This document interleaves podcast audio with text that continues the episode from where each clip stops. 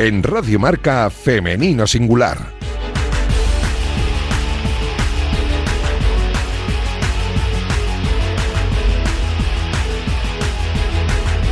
Con Natalia Freire.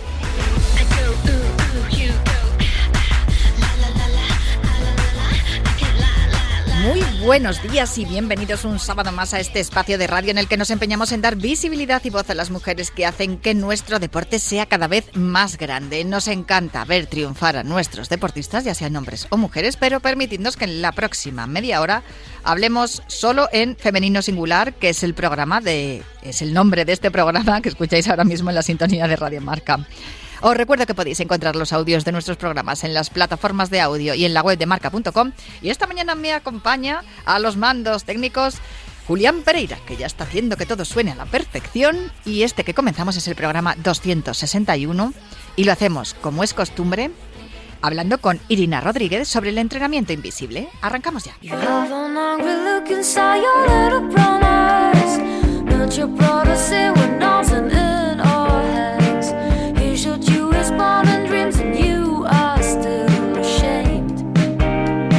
Eh, llega el momento de escuchar a Irina Rodríguez, pero antes de saludarla quiero recordar que hoy es 2 de abril, es el Día Mundial sobre la concienciación del autismo. Mm, hace dos años, en 2020, los niños con autismo eh, empezaron a abrir los informativos porque lo estaban pasando muy mal con el confinamiento y yo creo que a partir de ese momento se visibilizó un poco más el, hecho de esta cualidad, ¿no? esta característica de, algunas personas, especialmente de los peques. Y yo creo que es importante que, lo destaquemos y lo digamos porque el espectro del autismo es un abanico impresionante, es enorme, son muchos los niveles de autismo que hay y debemos de ser conscientes que hay muchas personas a nuestro alrededor que, tienen autismo y mm, actuar en consecuencia. Dicho lo cual, eh, un abrazo a todas las familias que tienen niños o niñas eh, con autismo. Y voy a saludar a Irina Rodríguez porque esta es eh, su sección, que te, te he cogido un minutillo de sección, Irina. Nada, perfecto. Me encanta el mensaje que has dado, me sumo a él, así que como si quieres coger más minutillos para la conciencia del autismo. Pues eh, yo creo que es importante hacerlo hoy, que es el Día Mundial, pero lo seguiremos haciendo a lo largo de, los programas que tenemos, porque creo que es una es uno de los temas que se habla poco, igual que se habla poco de la salud mental y que últimamente pues estamos sacando más eh, este tipo de temas en los medios de comunicación y seguramente que puede ayudar a las personas que escuchan al otro lado pues para tomar una, una decisión o para actuar en consecuencia, ¿no? Hay muchas veces que vemos que los peques actúan de una manera que no sabemos cómo explicar y a través de una valoración que se puede hacer de las, a través de las consejerías de educación o de sanidad de las de diferentes comunidades se puede mm, eh, conseguir un dictamen, una evaluación de, las características de los niños y las niñas y se actúa en consecuencia, se les ayuda. Hay muchos recursos y muchas herramientas para ayudar a estas personas y luego es que además es que están, están a nuestro alrededor. Muchos incluso son autistas y no lo saben. Así que yo creo que es importante que, hablemos sobre el tema. Pero hoy yo quería hablar contigo de otra cosa que nada tiene que ver con esto, pero que también es importante para la salud, especialmente física, más que mental. Aunque bueno, todo lo físico, como estamos hablando desde el principio de temporada, Irina, eh, está conectado, porque somos seres holísticos. Esto me lo he aprendido muy bien, ¿eh? somos seres holísticos, somos eh, cuerpo, mente y emociones. Exacto, sí, sí, sí, está todo relacionado. Y bueno, Hoy queríamos hablar un poco en relación a la semana pasada, que estuvimos hablando de cómo preparar el cuerpo para la, para la primavera, el cuerpo y la mente. Uno de los puntos fuertes de, esa preparación pasa por, por una limpieza, una limpieza hepática, ¿no? Y digamos que la primavera es como el mejor momento para, para hacerlo, para este órgano, porque es, es justamente la climatología adecuada y bueno, quería empezar un poco recordando lo que es el hígado. Hemos hablado alguna vez cuando habíamos hablado de las emociones y, los órganos, etcétera. Pero bueno, es un órgano realmente importante en nuestro organismo. Se le considera eh, el órgano de la vitalidad. Y recordando cuando hablamos de las emociones, pues eh, se le relaciona con, la, con las emociones de rabia y de ira, siempre y cuando estas emociones estén en negativo pero también si las pasamos a positivo, pues es el órgano que almacena la calma y la paciencia, ¿no? que, nos hace tanta falta muchas veces. Eh, una cosa interesante también de este órgano es que, como es el órgano de la vida, como hablábamos, tiene la capacidad de regenerarse. Es decir, solo si hay simplemente el 25% del hígado que esté sano, este tiene la capacidad de regenerarse por completo. Como los rabos de las lagartijas. Así es, el hígado es, el hígado es el rabo de la lagartija de nuestro cuerpo. ¿Qué pasa, qué pasa cuando hay una alteración eh, en este órgano? Bueno, pues que podemos tener eh, mal aliento, migrañas, eh, por ejemplo, trastornos del sueño, estrés, ansiedad, cansancio, problemas digestivos, sobre todo también problemas en la piel, estos que están relacionados con, con picor y alergias, ¿no? Y es muy importante su buen funcionamiento. Normalmente cuando venimos del invierno está un poco sobrecargado, por eso en, primavera es como el momento ideal. ¿Qué funciones tiene el hígado en nuestro cuerpo? Bueno, pues sintetiza proteínas, también sintetiza los lípidos a partir de hidratos de carbono, en este caso es una función muy importante la que voy a decir ahora para las mujeres porque es regulador hormonal, eh, así que regula nivel, los niveles de estrógenos, así que en mujeres que tengan menstruaciones como muy abundantes, eh, muy dolorosas, es porque hay un desajuste entre estrógeno y progesterona. La limpieza hepática también vendría muy, como, o sea, muy recomendada. Eh, pueden notar un cambio muy importante en todo este trastorno. Y además de todo esto, pues el hígado también regula el metabolismo. Eh, es un órgano que trabaja sin pausa durante todo el día, o sea, no para, pero su mayor actividad se desarrolla por, por la noche. Por eso es muy importante que descansemos bien, porque, porque cuando él desarrolla su máxima actividad es cuando se producen en el organismo todos los procesos de regeneración.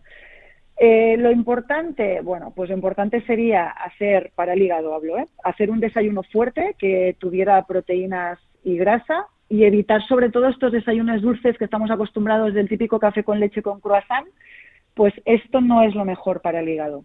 Y por ejemplo en la cena, comer más eh, hidratos de carbono complejos, que serían pues hidratos de carbono tipo cereales integrales, y verduras que serían también hidratos de carbono como de bajo impacto.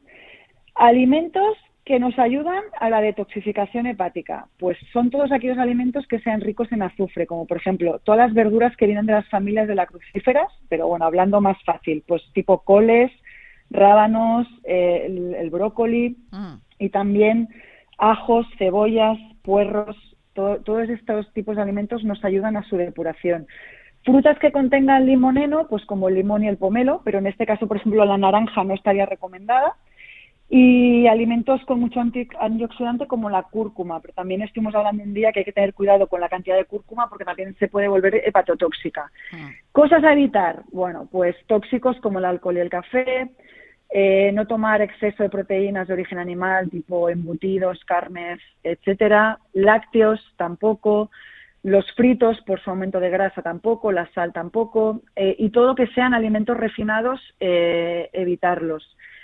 Eh, hay un tipo de limpieza hepática, que es lo que os quería contar yo hoy, que sí que es verdad que me gustaría transmitir que si alguien se decide hacerla, aquí vamos a dar la información, pero si os decidís hacerla, siempre es mucho mejor bajo supervisión de algún especialista porque porque es, es, es, un poco, digamos, que agresiva para el hígado, dentro de que los beneficios son muy buenos, es un poco agresiva y hay que tener, hay que tener cuidado.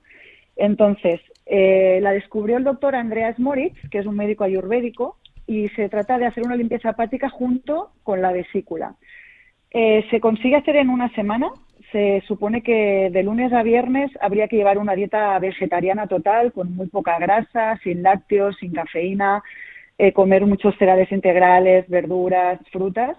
Y además, cada día tomar ácido málico o bien en, forma de suplementación o bien en zumo de manzana. ¿Por qué? Porque el ácido málico va a permitir que durante el momento de limpieza hepática, que será el fin de semana, va a ayudar a ablandar los cálculos de la vesícula biliar.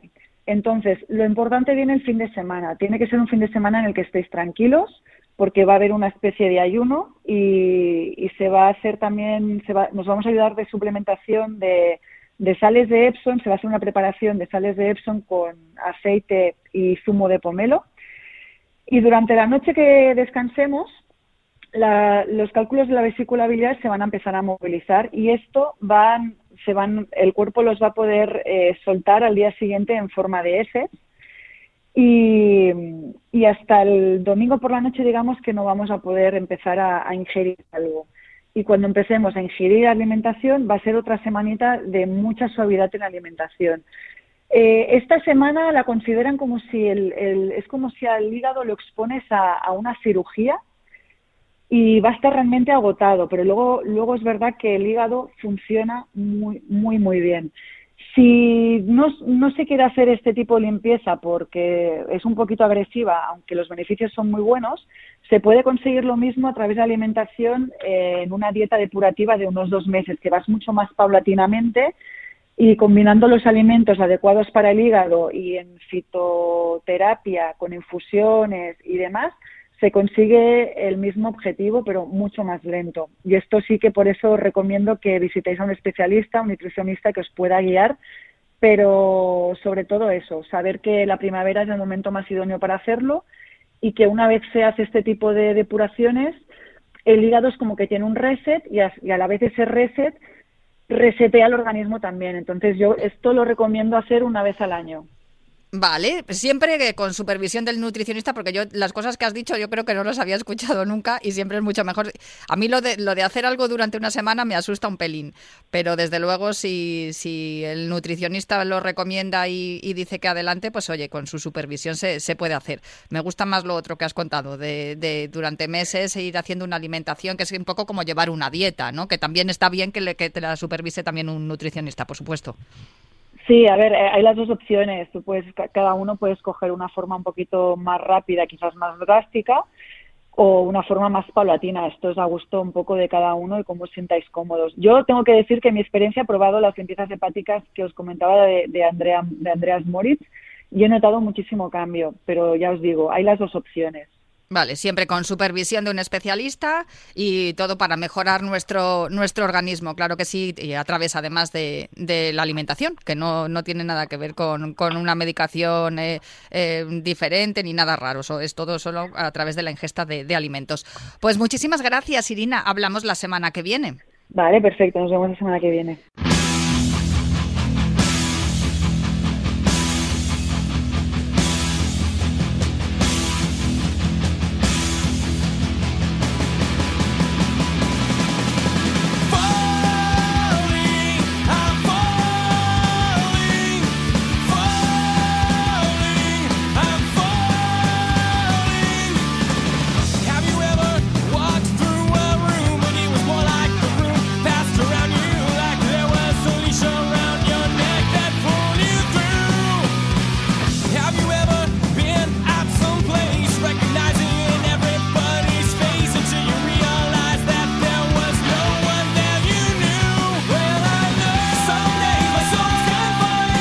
Está sonando y me da casi pena interrumpirle el off de Offspring Have You Ever, que es la canción que ha elegido nuestra protagonista de hoy para eh, presentarla ¿no? en, la entrevista que vamos a hacer a continuación.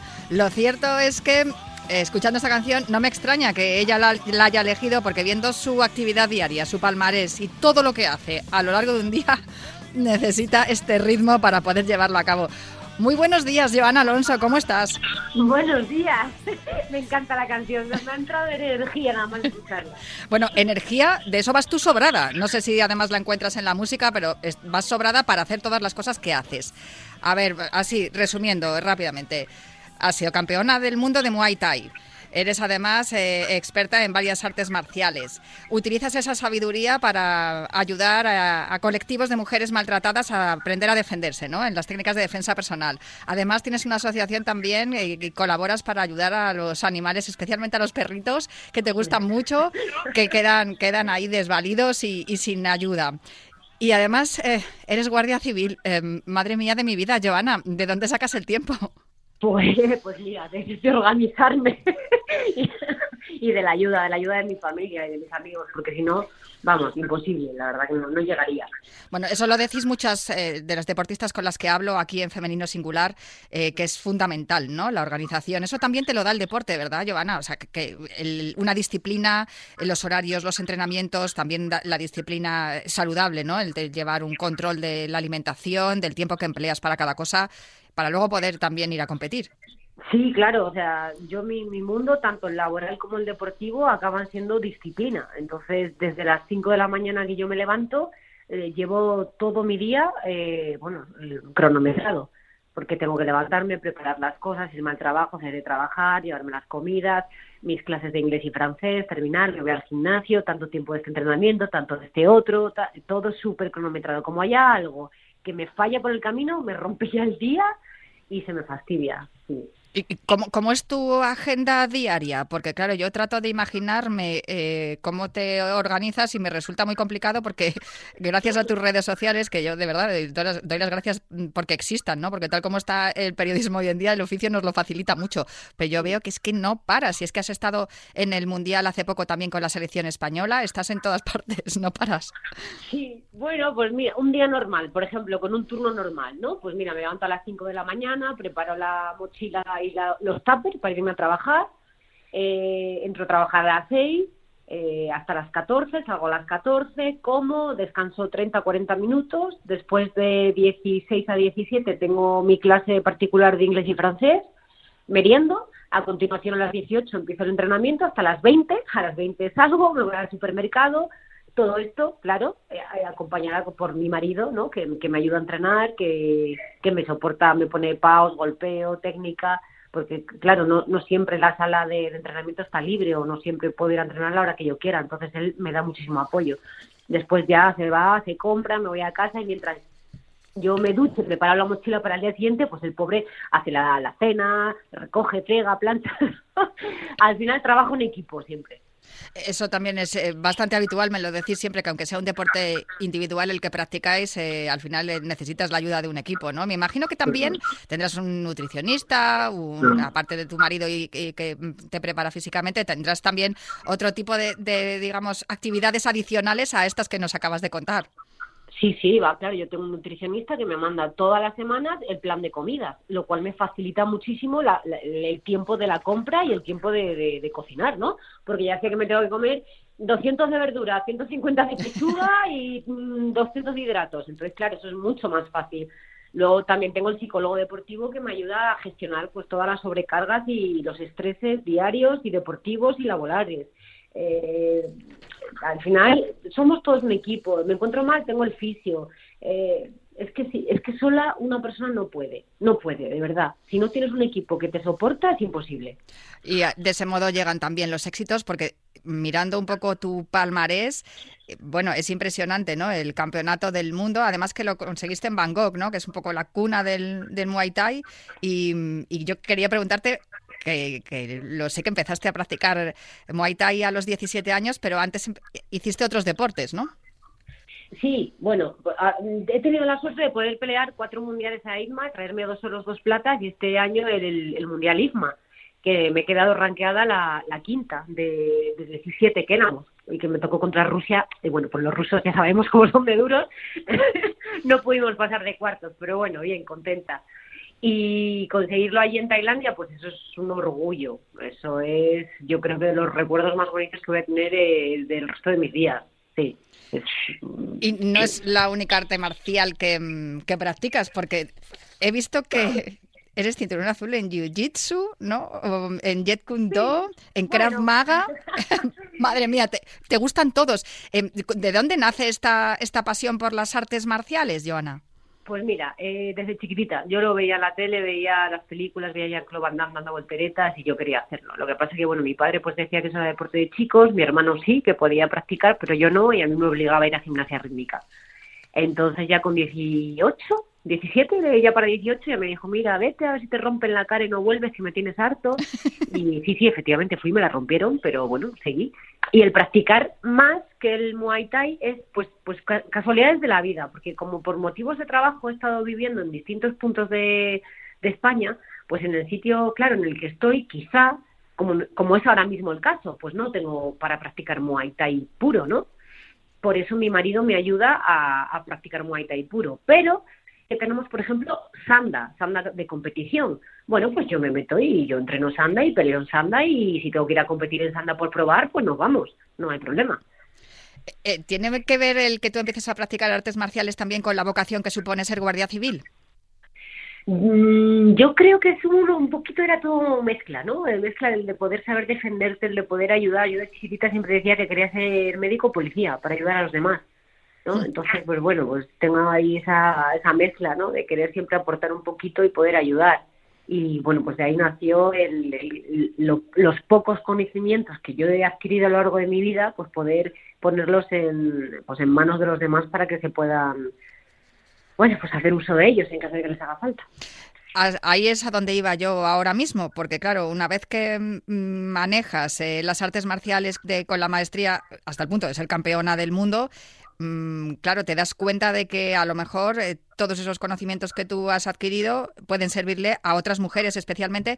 Y me ha llamado también la atención lo que te decía tu padre, ¿no? Que lo de pegarse, ¿no? Que para las niñas rítmica, que la rítmica es un deporte durísimo también, hay que decirlo, pero que, pero que sí que, siempre ha sido más, ha estado más pensado para, para niños las artes marciales y cada vez, Joana, no sé si me equivoco, pero creo que hay más licencias federativas de mujeres en artes marciales, no solamente en, en Muay Thai, sino en el resto.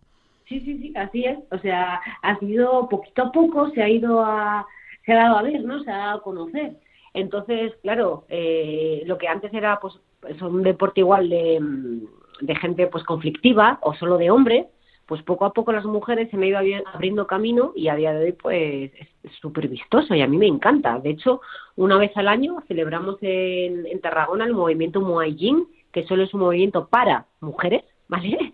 Ahí, y este, este verano estuvimos cerca de 100 mujeres concentradas una semana entrenando y los chicos solo estaban para nosotras, para colocarnos paus y ayudarnos a entrenar. Y eso era impensable unos años atrás. 100 mujeres juntas haciendo Muay Thai. ¡Wow! Desde luego. Ese es un proyecto de, de Saray Medina y de Gustavo Luna que lo han llevado a, a cabo y lo que están consiguiendo con ese, con ese proyecto Only Female, eso es brutal. Joana, y mm, las clases que das para la prevención de la violencia de género, también para que las mujeres aprendan defensa personal, ¿te has encontrado en alguna de esas clases que alguna de las mujeres a las que les has enseñado ha continuado mm, trabajando y haciendo Muay Thai ya de forma más deportiva, más eh, competitiva?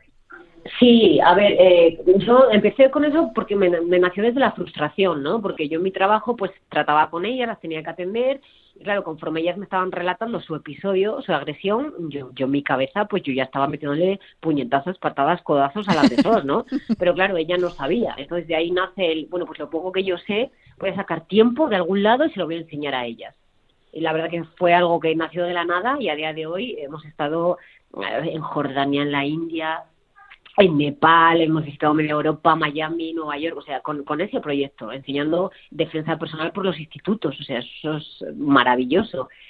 Y, y, y, es que me falta tiempo, porque ojalá pudiese llegar a más sitios, te lo juro. Y, y lo que te preguntaba, ¿alguna de ellas ha continuado practicando el Muay Thai y, ya, y, ha continuado y compitiendo y, ha seguido con la actividad? Igual no han llegado a competir, pero sí que han, se han seguido entrenando. Quizá, por ejemplo, en, porque sí es verdad que yo cuando les doy defensa personal no les enseño Muay Thai puro, ¿vale? Sí que les enseño más un poco defensa personal, street fighting así sucio, ¿no? vamos, quiero decir, nos están agrediendo, tenemos que solventar la situación rápido, un, dos, tres y me voy. O sea, no me quedo como si fuera Muay Thai enganchada a pelear. No, no. O sea, solvento la situación y me voy y pido ayuda. Entonces sí que se han apuntado un montón de ellas después a Clan y ahí están, ahí están. Las tías son duras y bueno, yo súper orgullosa de ellas. Hablando de tu trabajo, mm, y bueno, me imagino que esta es una de las razones por las cuales eh, impartes estas clases, ¿no? Por lo que te has tenido que enfrentar en tu día a día como guardia civil. también has tenido que salvar algún perrito, porque si no, la de ayudar a la protectora también y, muchísimas fotos que vemos contigo con salvando cachorritos y perritos de peleas y estas cosas, me imagino que también va ligado, ¿no? A tu actividad profesional como guardia civil.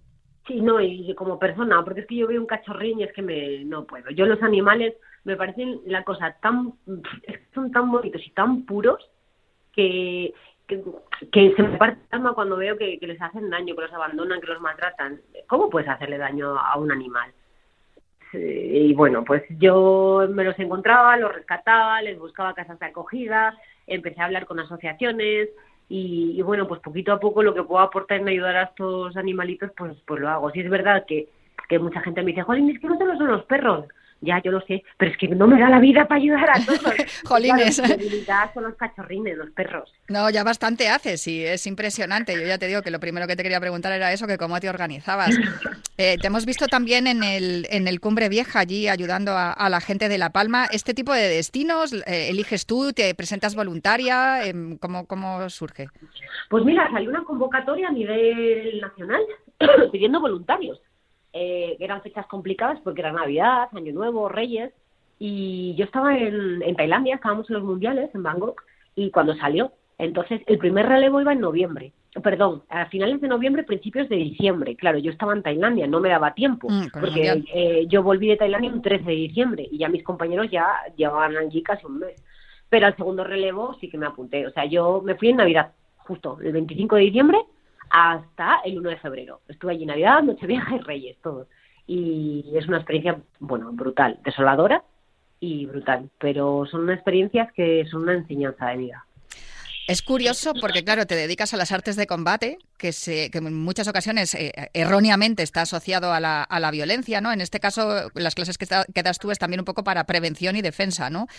Pero, claro, eh, se te ve una mujer tan pacífica que, claro, algunos se preguntará, ¿cómo practicando artes de combate eh, su principal objetivo en la vida es ayudar a la gente y que, y que todo esté tranquilo, ¿no? Y evitar problemas soy muy pacífica. Yo no sé, los pilares de las artes marciales, los deportes de contacto son disciplina, respeto y compañerismo. Una cosa es que yo estoy aprendiendo un arte y yo sepa usarlo, sepa defenderme, pues que tú me des un par de golpes, yo te hago una contra y, aprendamos de ello, ¿vale? Pero eso no quiere decir que nos vayamos a matar. Es como el que juega al ajedrez, ¿no? Pues, pues, pues un caballo, un peón, tú mueves un alfil, bueno, eh, al final es, son artes hay que, ¿no? Es eso, te queda dentro del tatami, queda dentro del ring, pero te viene súper bien, ¿no? Para desfogar tu, tu estrés diario y, y, para tu salud mental y física. Pero ya, está. Ya está. Y, además, eh, conocer a deportistas como tú también nos sirve para que, acabar con ese tabú, ¿no? Que supone el que se piense que quien practica artes marciales es alguien violento. Es todo lo contrario, es un estilo de vida, ya lo demuestras tú con, con este testimonio y con estas palabras que nos estás contando. Y muchísimas gracias, Joana, por todo lo que haces en tu día a día y por atendernos esta mañana aquí en Femenino Singular. A vosotros, gracias por la oportunidad y siempre que os haga falta ya sabéis dónde estoy. Oye, permíteme mandarle un abrazo muy fuerte a tu papá, que sé que nos está escuchando, y también agradecerle que te dejara por fin ir a practicar Muay Thai, porque seguro que estará orgullosísimo de ti y será tu primer fan. Muchísimas gracias de tu parte. Un abrazo muy fuerte, Joana. Hasta el próximo día. Adiós, familia. Y es que, claro, hablando con mujeres así, el día ya se te presenta perfecto, ya eh, va todo rodado. Da gusto conocer a mujeres como Joana Alonso, con la que hemos hablado esta mañana aquí en Femenino Singular. Yo os dejo con una jornada apasionante de deporte aquí en Radio Marca y os recuerdo que volveré el próximo sábado para seguir hablando de mujer y deporte aquí en Femenino Singular.